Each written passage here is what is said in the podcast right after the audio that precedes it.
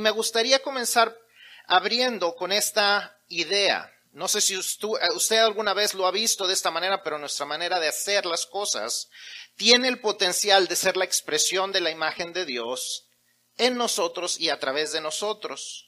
A veces pensamos que simplemente cuando da, que solamente cuando damos testimonio de nuestra fe o cuando oramos por los alimentos estamos dándole testimonio a la gente, pero en realidad hay otras maneras, aparte de estas que lo son, hay otras maneras de demostrar en nuestro andar cotidiano a las personas que están a, a nuestro alrededor cómo es Dios. ¿Cómo le demostramos a la gente cómo es Dios a través de lo que hacemos todos los días? Por ejemplo, es cuando organizamos un armario, cuando organizamos un closet, reflejamos la manera en que Dios pone orden al caos en la vida. ¿Se da cuenta de usted eso? Cuando usted le, mandan en su trabajo y le dicen, eh, hoy te toca acomodar el closet. ¿No podían poner a alguien más? Es una oportunidad de demostrar que Dios es un Dios que pone orden en las vidas en medio del caos. Debemos de hacerlo con ánimo. Trabajar en una cocina preparando comida refleja a un Dios que provee el alimento diario.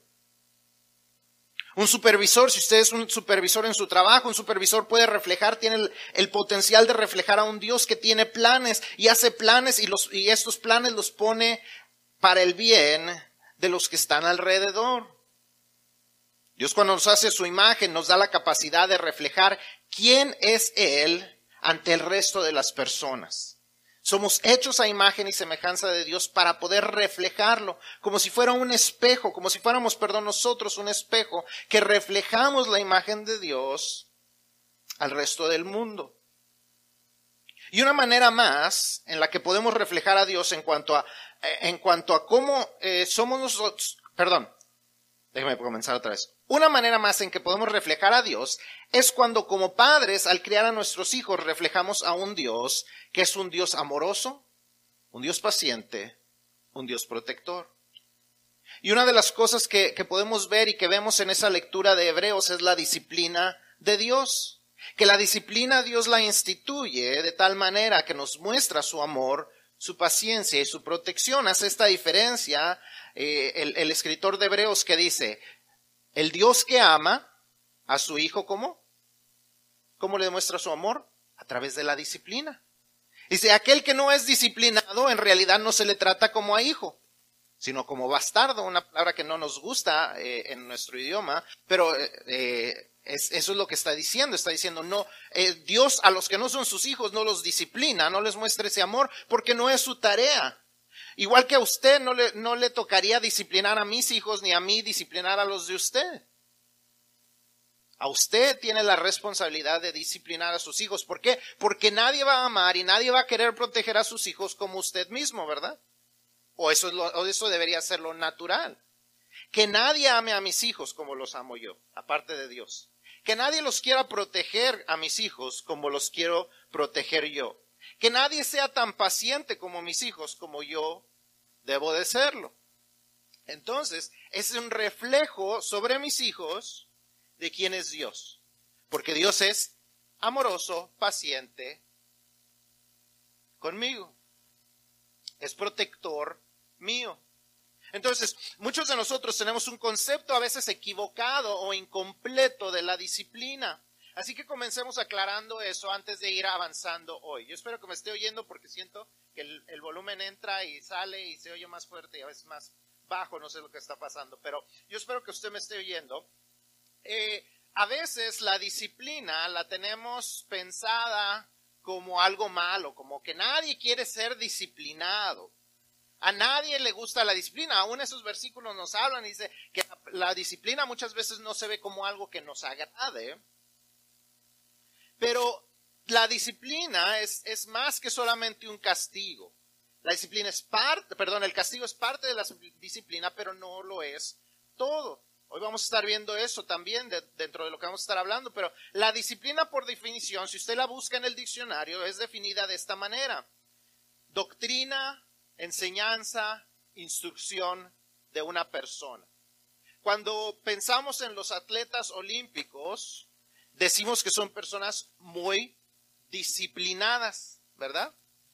¿Por qué? Porque hacen ejercicio, porque se alimentan bien, porque no, no es, no quiere decir que están siempre castigando, ¿verdad? A veces están, se están sacrificando, a veces están haciendo esfuerzos grandes, a veces tienen que escoger entre algunas cosas que les agradan para poder recibir lo que ellos quieren, pero no es siempre un castigo, pero siempre los consideramos personas disciplinadas, ¿verdad? Para ser una persona disciplinada, ¿qué se ocupa? La disciplina. Entonces la disciplina no necesariamente tiene que ver siempre con castigo, en ocasiones lo es, pero no lo es todo. Y la disciplina es algo en lo que nosotros tenemos la oportunidad de demostrar en nuestro hogar quién es Dios.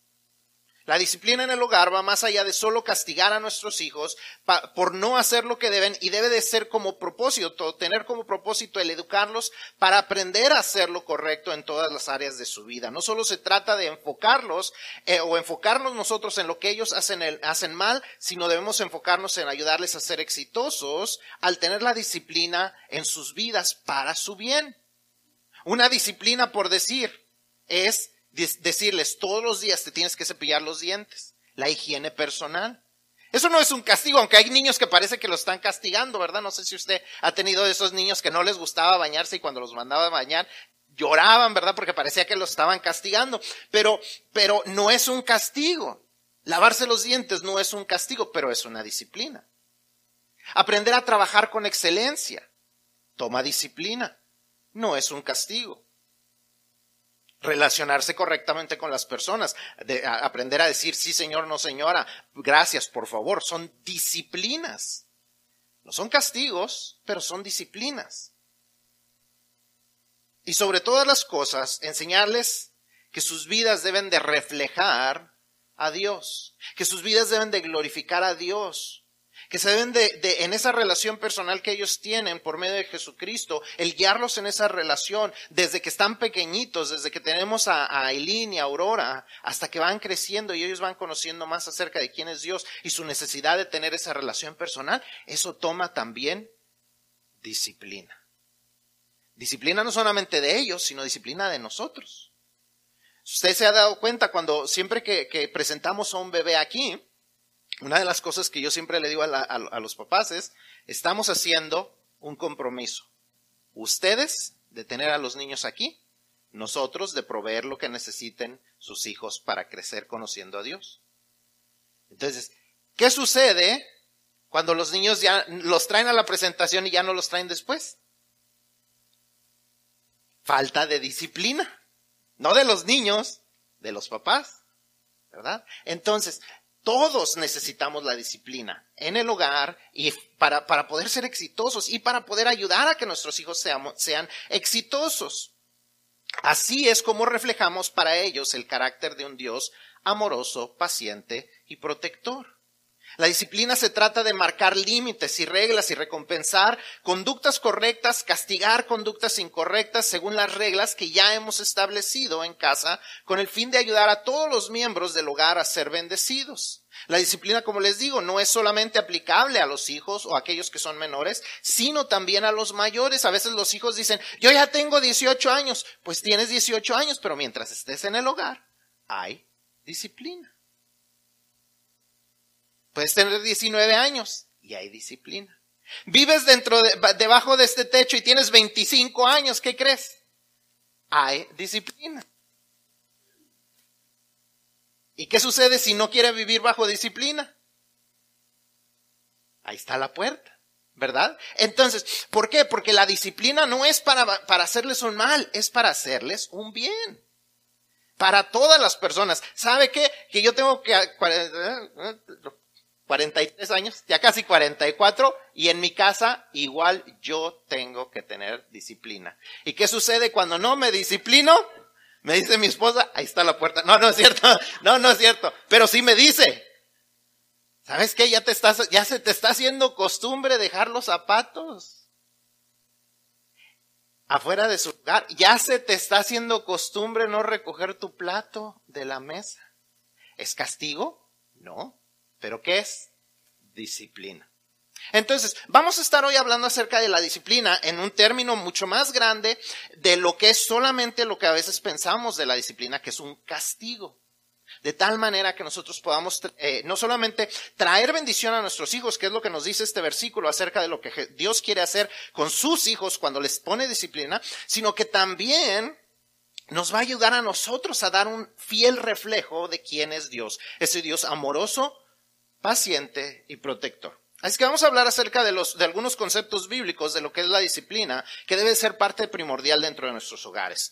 Número uno, conceptos bíblicos de la Biblia, de la Biblia, conceptos bíblicos de la disciplina que necesitamos entender. Número uno, la necesidad de la disciplina.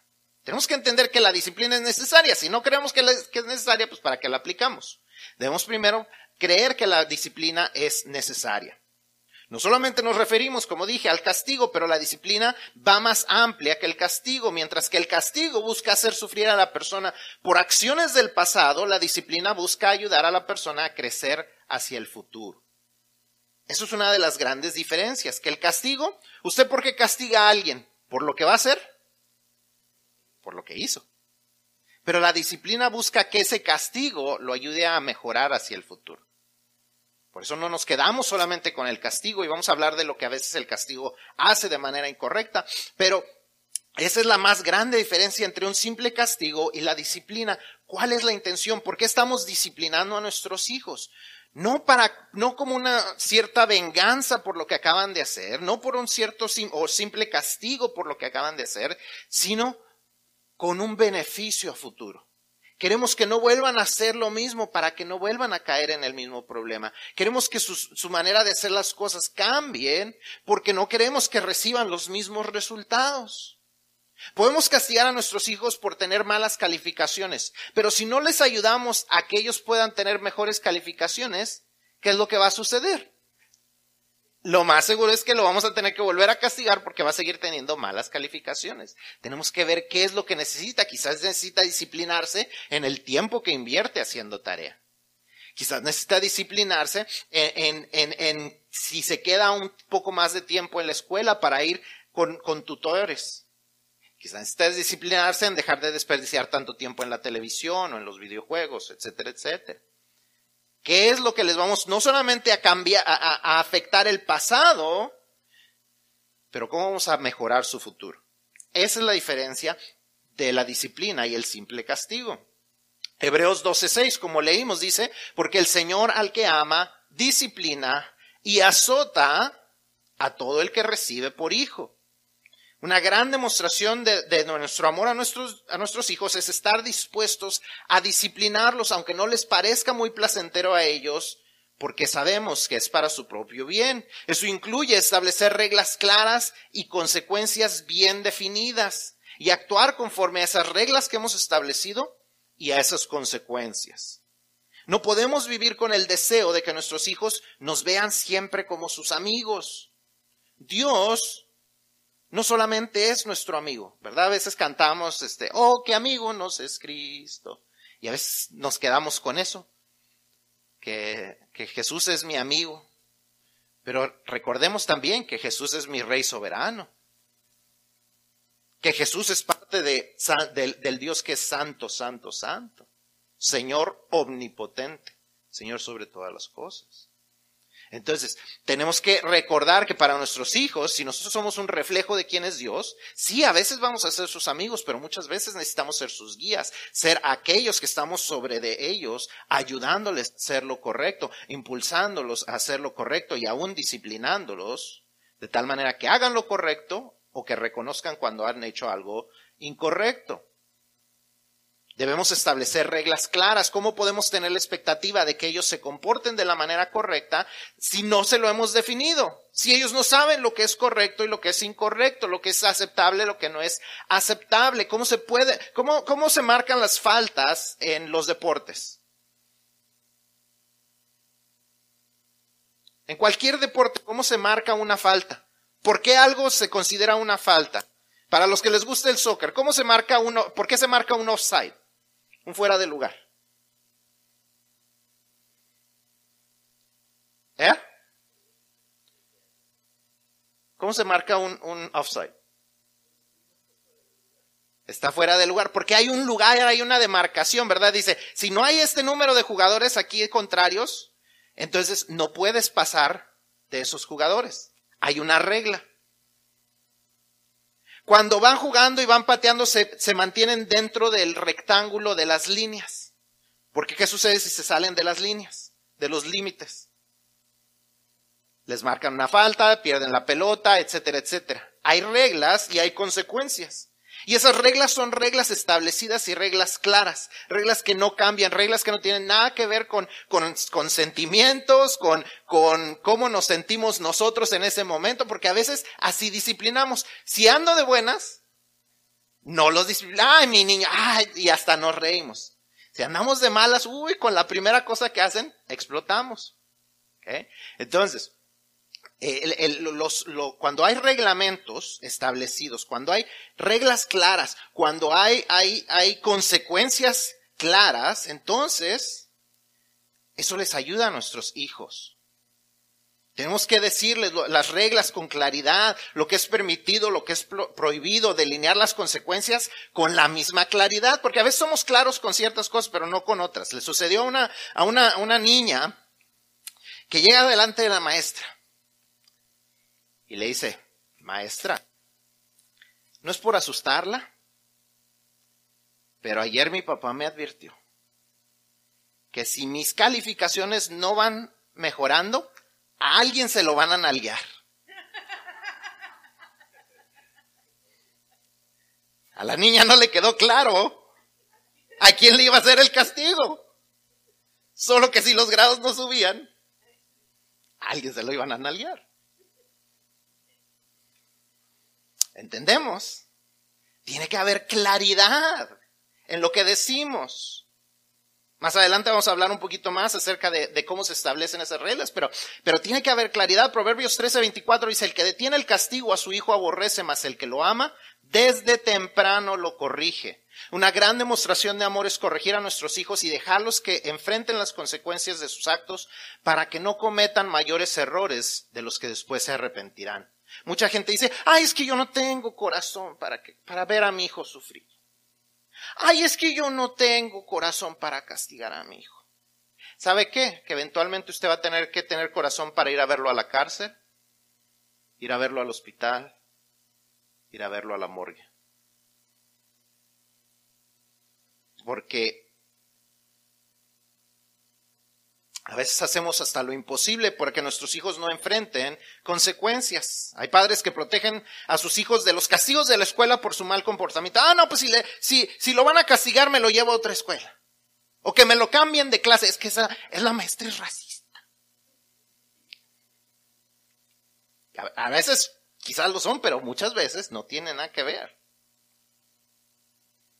Lo sacan de la cárcel por delitos que cometieron, pagan por los daños que sus hijos causan, creyendo que están haciéndole algo bueno, algún bien a sus hijos. No podrían estar en un error más grande y más grave. Eso solo los llevará a crear, a creer, perdón, que en la vida no hay consecuencias. Y será un duro golpe cuando sus padres les falten, cuando ya no estén sus padres. O cuando se metan en un problema que va a ser demasiado grande para que sus padres los puedan rescatar.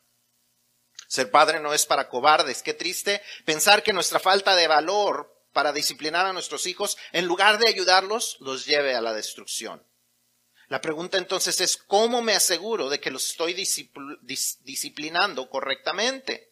Porque no solamente se trata de hacerlos sufrir o de verlos sufrir, sino de que les ayude a mejorar el castigo. Hebreos 12:11, el último versículo que leímos, dice, es verdad que ninguna disciplina al presente parece ser causa de gozo. ¿Usted cree que Michael Phelps o que cualquiera de los otros atletas famosos les gusta estar entrenando seis, siete horas al día? Ay, cómo me gusta nadar, salir con mis pielecitas todas arrugaditas o, cualquier otro entrenamiento, no es normalmente causa de gozo, dice aquí, sino de tristeza, dice, pero después da fruto apacible de justicia a los que en ella han sido ejercitados. La disciplina va más allá de solo castigarlos por hacer lo malo, también se dedica a guiarlos para que aprendan a hacer lo bueno, para que hagan lo correcto y que haciendo lo correcto se, eh, se convierta, hacer lo correcto se convierta en un hábito, un ejercicio habitual para ellos y que sus vidas den fruto de bendición para ellos mismos. Entonces, ya, ya vimos la importancia de la, de la, disciplina. Ahora veamos algunas de las características de la disciplina. ¿Cómo aplicamos la disciplina? ¿Cómo se ve la disciplina dentro del hogar? Número uno, debemos aplicar la disciplina con claridad. Deuteronomio 11, 26 al 28, Dios está hablándole al pueblo que está a punto de entrar a la tierra prometida y les da instrucciones claras. Y les dice, he aquí yo pongo por delante, hoy, he aquí yo pongo, he aquí yo pongo hoy delante de vosotros la bendición y la maldición. La bendición si oyereis los mandamientos de Jehová vuestro Dios, que yo os prescribo hoy. Y la maldición si no oyeres los mandamientos de Jehová vuestro Dios, y os apartareis del camino que yo os ordeno hoy. Más claro no se los podía haber dicho Dios. Les pongo delante de ustedes dos opciones, bendición o maldición. Bendiciones si me escuchan y obedecen, maldiciones si deciden ignorarme y hacer lo que ustedes quieran. Más claro no se los podía decir Dios. Establece reglas claras y consecuencias claras. De igual manera nosotros debemos establecer reglas claras para nuestros hijos. Cuando usted le dice eh, a sus hijos, limpia tu cuarto, lo que usted define como limpie, un cuarto limpio es muy distinto a lo que su hijo define como un cuarto limpio, estoy casi 100% seguro. Y los muchachos dicen amén. Porque para sus muchachos es, si, si, si nada de lo que debe estar fuera de su lugar se ve, se ve. Sea, que lo hayan aventado dentro del closet, sea que lo hayan aventado abajo de la, cama, con que no se vea y, y, la cobija esté jalada, el cuarto está limpio, ma. Pero para usted, ¿qué es un cuarto limpio? Es un cuarto donde la, ropa está recogida, está colgada en el closet, los zapatos quizás están debajo bien acomodados en pares debajo de la cama, la cama está hecha, el, piso está barrido y quizás hasta trapeado. Pero si usted no le dice que esa es la definición de limpio a sus hijos, no va a ser lo mismo. Y ellos van a decir, pues ya limpié. Tiene que haber claridad. Porque si no hay claridad, hay conflictos. Cuando usted le dice a su hijo, llega temprano, su definición y la definición de sus hijos de qué es llegar temprano es muy diferente. Hay unos que dicen voy a llegar temprano, eso es 6, 7 de la mañana. Ah, y, entonces por eso tiene uno que tener claridad a qué hora consideramos un horario correcto. Los hijos difícilmente podrán adquirir disciplina que les ayude al futuro si no hay claridad en lo que decimos debemos también aplicar la disciplina con calma. Proverbios 29:11 dice, el necio da rienda suelta a toda su ira, mas el sabio al fin la sosiega. No se trata de castigarlos, como dijimos, solamente para apagar nuestra ira o para desquitarnos de lo que otras personas nos hacen, porque es lo como les digo, cuando andamos de malas, cuando alguien más nos hizo enojar, sea el esposo, la esposa, alguien del trabajo, lo que sea, donde, donde recae todo, a veces sobre los hijos. Y lo que nos dice aquí el proverbio dice, el necio, el tonto, da rienda suelta a toda, su, a toda su ira. No debemos de dar rienda suelta a nuestro enojo. Debemos hacerlo con calma, disciplinar con calma. A veces simplemente tenemos que irnos por un ratito y entonces regresar. Calmarnos, contar hasta 10, que se nos baje el color verde eh, y entonces ya podemos hablar con calma. Debemos hacerlo con rapidez. Proverbios 13:24 dice, el que detiene el castigo a su hijo aborrece, mas el que lo ama desde temprano lo corrige. Desde temprano. No espere a que las cosas empeoren. Desde que las cosas empiezan a salirse de orden, comience a disciplinar. No espere a que se le salgan de las manos. No espere a que se metan en problemas mayores para arreglar el problema que quizás comenzó desde que le dijo, Amá, yo no quiero ir a la iglesia hoy. Ah, yo no voy a estar batallando contigo. Yo tengo un buen espíritu el domingo por la mañana y no voy a batallar. Ahí quédate tú si quieres. Desde ahí tiene que comenzar todo. No que no, no quiero ir, pues no quiere ir ni modo, pero va a ir. No se trata de que si quiere ir o no quiere ir, va a ir. tiene que comenzar con rapidez, por su bien.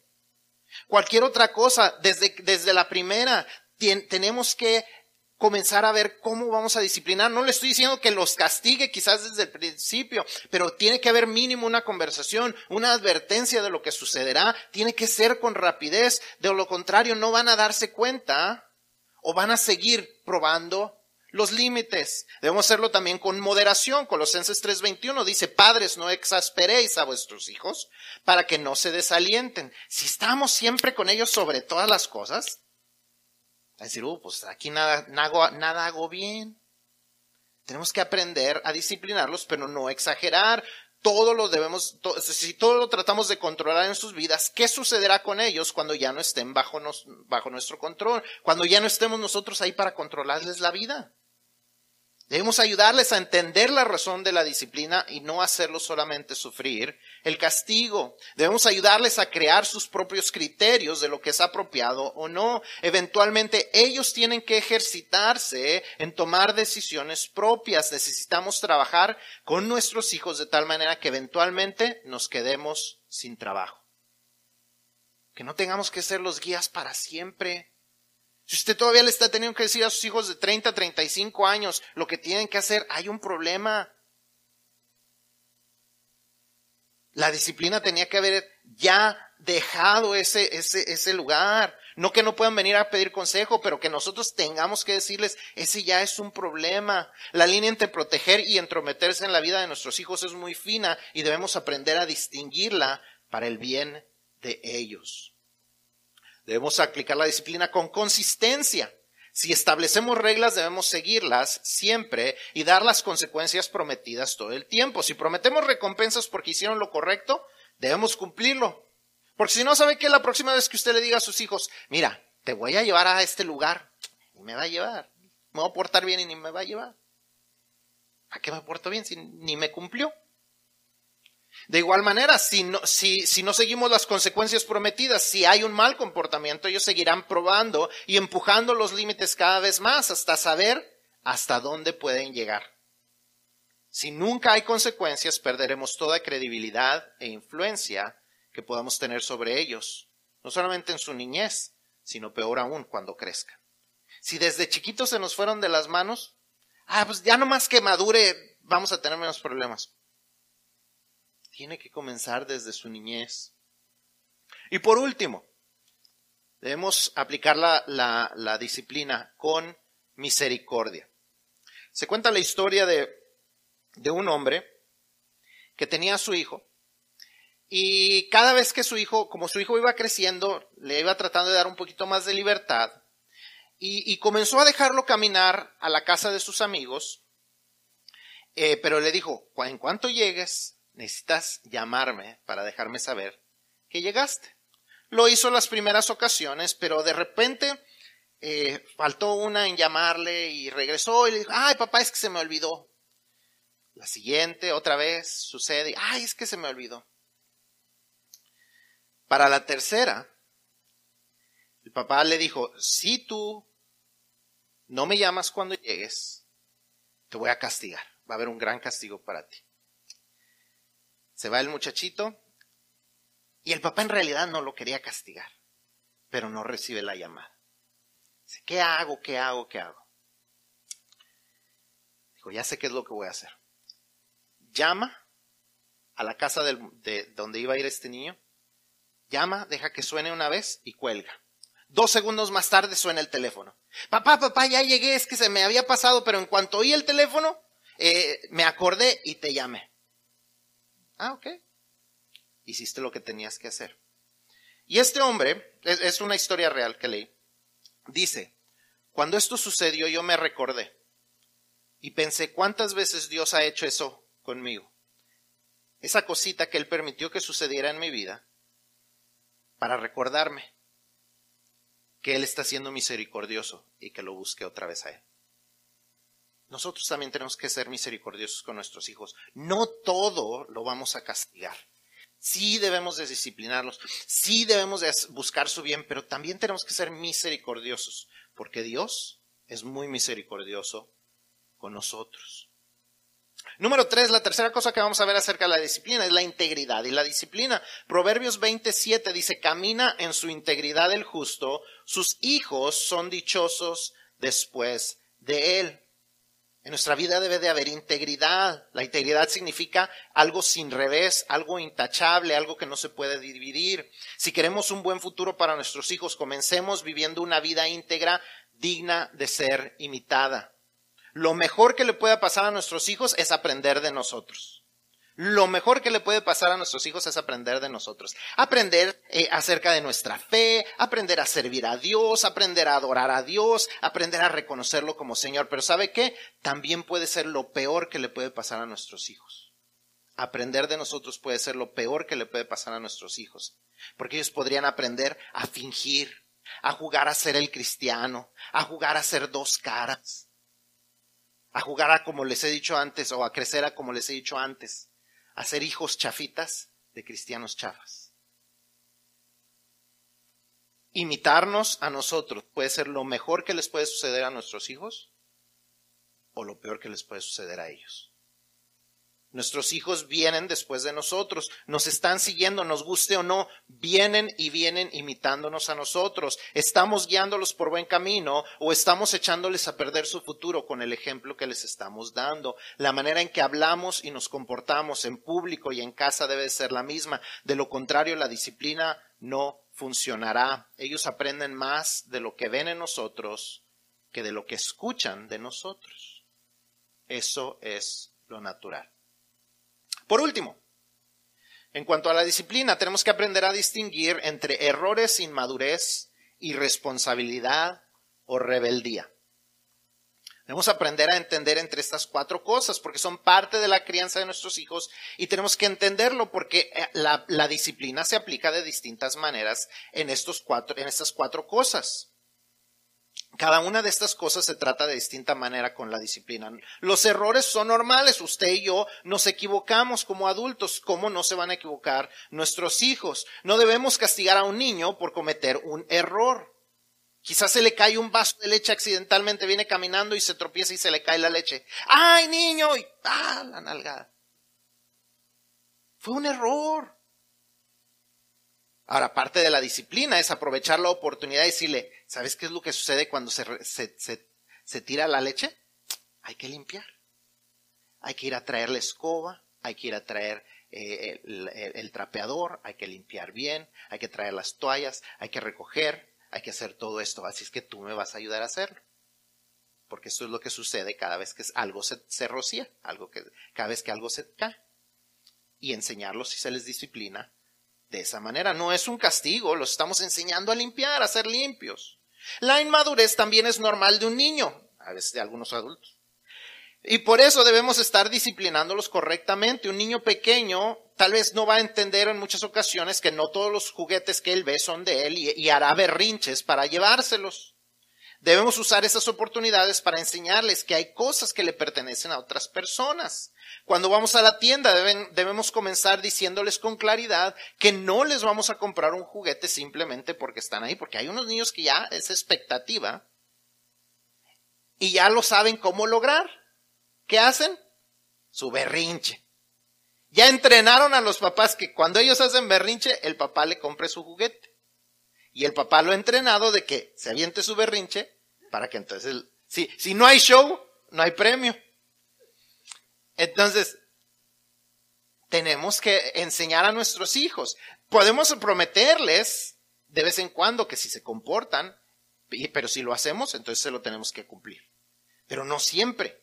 Tienen que acostumbrarse, es parte de la disciplina. Ayudarles a ir madurando. Un niño quiere lo que quiere y lo quiere en ese momento. Un adulto aprende a esperar. ¿Sabe usted por qué tanta gente está endeudada? Porque nunca aprendieron eso. Mucha gente está endeudada porque nunca aprendieron a esperar. Y yo se lo digo porque a mí me sucedió. Y eso que no me, y eso que no me daban todo lo que yo quería cuando estaba chico, pero de grande, cuando yo quería algo, me lo compraba, así lo pusiera en, en, deudas, y entonces cuando me metí en grandes deudas, ahí estuvo el problema. ¿Por qué? Porque no estaba yo disciplinado con mis finanzas. Eso le sucede a los adultos también. Pero si no los entrenamos desde chiquitos, no les ayudamos en su futuro de grandes. Tenemos que aprender a disciplinar desde su inmadurez para ayudarles a madurar. La rebeldía es otra de las cosas que sucede. Ah, perdón, antes de eso, la irresponsabilidad también es una oportunidad para disciplinar a nuestros hijos a enfrentar las consecuencias de sus acciones o de sus inacciones. Si no hacen una tarea a tiempo, si esperan hasta el último para hacerla y esperan que los padres lo saquen del lío, entonces los padres necesitan enseñarles a enfrentar sus malas decisiones, no ayudándoles. Ay, mamá, es que mañana necesito una cartulina, ya son las nueve y media de la noche y ahí andamos eh, corriendo en el, en el Walgreens de 24 horas porque es el único lugar que donde vamos a encontrar. No, mijito, usted se le olvidó. Va a tener que tomar un grado más bajo. Pero mamá, es que tuviste el tiempo para decírmelo. Es importante que no lo saquemos de todos los problemas. Y por último, entonces la rebeldía, ahora sí, la rebeldía intencional debe ser detenida en ese momento. Si el hijo sabe que lo que está haciendo está mal y aún así lo hace, o si sabemos que lo hace porque sabe que está mal y quiere probarnos, inmediatamente debe haber una firme y fuerte respuesta a ese ataque contra nuestra autoridad. Las consecuencias deben ser firmes y en medida comparable a la demostración de su rebeldía. Hay hijos que son rebeldes y son rebeldes porque quieren ser rebeldes. Y nosotros tenemos que ponerle un alto. ¿Les cuento una historia más? Sí, les voy a contar una historia más. Había un niño que era bien mal educado, mal educado, y lo llevaron al doctor y esos niños que ustedes los ha visto en el doctor. Seguramente, espero que los de usted no hayan sido, pero usted ha visto esos niños en el doctor que no se están quietos, que están de un lado para otro brincando en las sillas y, llegaba al doctor y, entonces, este, pues torturaba a las enfermeras, torturaba al, al, doctor y todo. Y el doctor le está haciendo su chequeo entre brincos y todo y se da cuenta de que el niño tiene una caries en una de sus muelas. Ay, lo voy a tener que mandar con, con el dentista. ¿Dónde lo voy a mandar? ¿Dónde lo voy a mandar? Porque pobre dentista, pues no quiero que sufra igual que yo. Dice, bueno, lo voy a mandar con mi amigo. Es, es, este es bueno para los niños difíciles. Lo refiere le manda las referencias en la cita, llega a su cita el niño, el niño como siempre, portándose eh, como siempre, y entonces ya entra al, al, al cuarto del, del dentista y, el, y, le dice, no me va a checar usted nada, no voy a hacer lo que usted me dice, y si usted me obliga a sentar en esa silla, me voy a quitar toda la ropa. Ok, quítate toda la ropa. Se la quita y ya, pero pues el niño se quedó así como, pues se la quita y, pues se sienta en la silla. El doctor hace lo que tiene que hacer y le, checa y le, le, cubre la caries que tenía y todo. Dice, ok, Juanito, ¿estás listo? Ay, no, Juanito, le vamos a cambiar el, nombre. No, no no es, no es historia real. Es que así lo leí.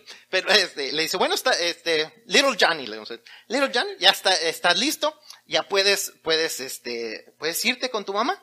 Dice, ok, ¿dónde está mi ropa? Ah, no, la ropa se queda aquí. Puedes regresar mañana por tu ropa, pero hoy no te llevas tu ropa. Unos ojotes. Ni modo, pues salió así. Y, sale el niño y encuentra a su mamá en la, en, la sala de espera y, y así se lo lleva la señora. Y al otro día regresa la señora con el niño y el doctor le da su ropa al niño y el niño se va y se viste muy calladito, muy quietecito. Eh, y, se sienta el niño y, le dice, espérame ahí en la sala de espera, y el niño se va y se sienta en la sala de espera, muy quietecito. Y, la, señora se queda con el, dentista y le dice, doctor, muchísimas gracias por lo que usted hizo. Desde ayer el niño es completamente distinto. Nadie nunca le había detenido sus rebeldías. Qué mamá, ¿verdad? Pero bueno, pero vemos lo que sucede cuando nosotros ponemos un hasta aquí. Cuando decimos esto es inaceptable, es parte de la disciplina. Y a veces ni siquiera tiene que ser un castigo, simplemente un no vas a hacer esto. Y es detenerlo. Por su bien. En ocasiones no nos gusta hablar del castigo corporal, pero el castigo corporal a veces es necesario. No debe ser nuestra única herramienta. Imagínese usted lleva al mecánico y usted le dicen, este mecánico es muy bueno, es muy bueno. Y usted llega al mecánico y, ve que no tiene caja de herramientas, nomás tiene una herramienta colgada en, la pared, tiene un martillo. Y él dice, yo con ese martillo arreglo todo. Esa es mi única herramienta, con eso se arregla todo. Dirían, no, este mejor me busco otro mecánico, ¿no? Entonces, de igual manera, no puede ser nuestra única herramienta el castigo corporal. Debemos usar recompensas, pérdida de privilegios, mayores límites, cualquier otra herramienta que pueda funcionar. Debemos aprender que no todos los niños responden igual. Hay unos que dicen, pégame hasta más fuerte. Conozco unos que dicen, de chiquito me pegaban y hasta me reía cuando me estaban pegando. Y, entonces no todos responden de la misma manera.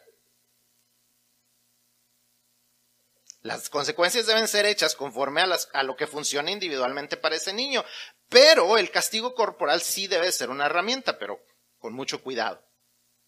Una entre muchas, y no que llegue a tal grado que llegue el abuso físico, que usualmente sucede cuando hemos perdido el control nosotros mismos, cuando ya nosotros nos salimos de disciplina. Recordemos, la disciplina es parte del el control. Cuando nosotros hemos perdido el control, ¿qué cree? Los indisciplinados ya fuimos nosotros.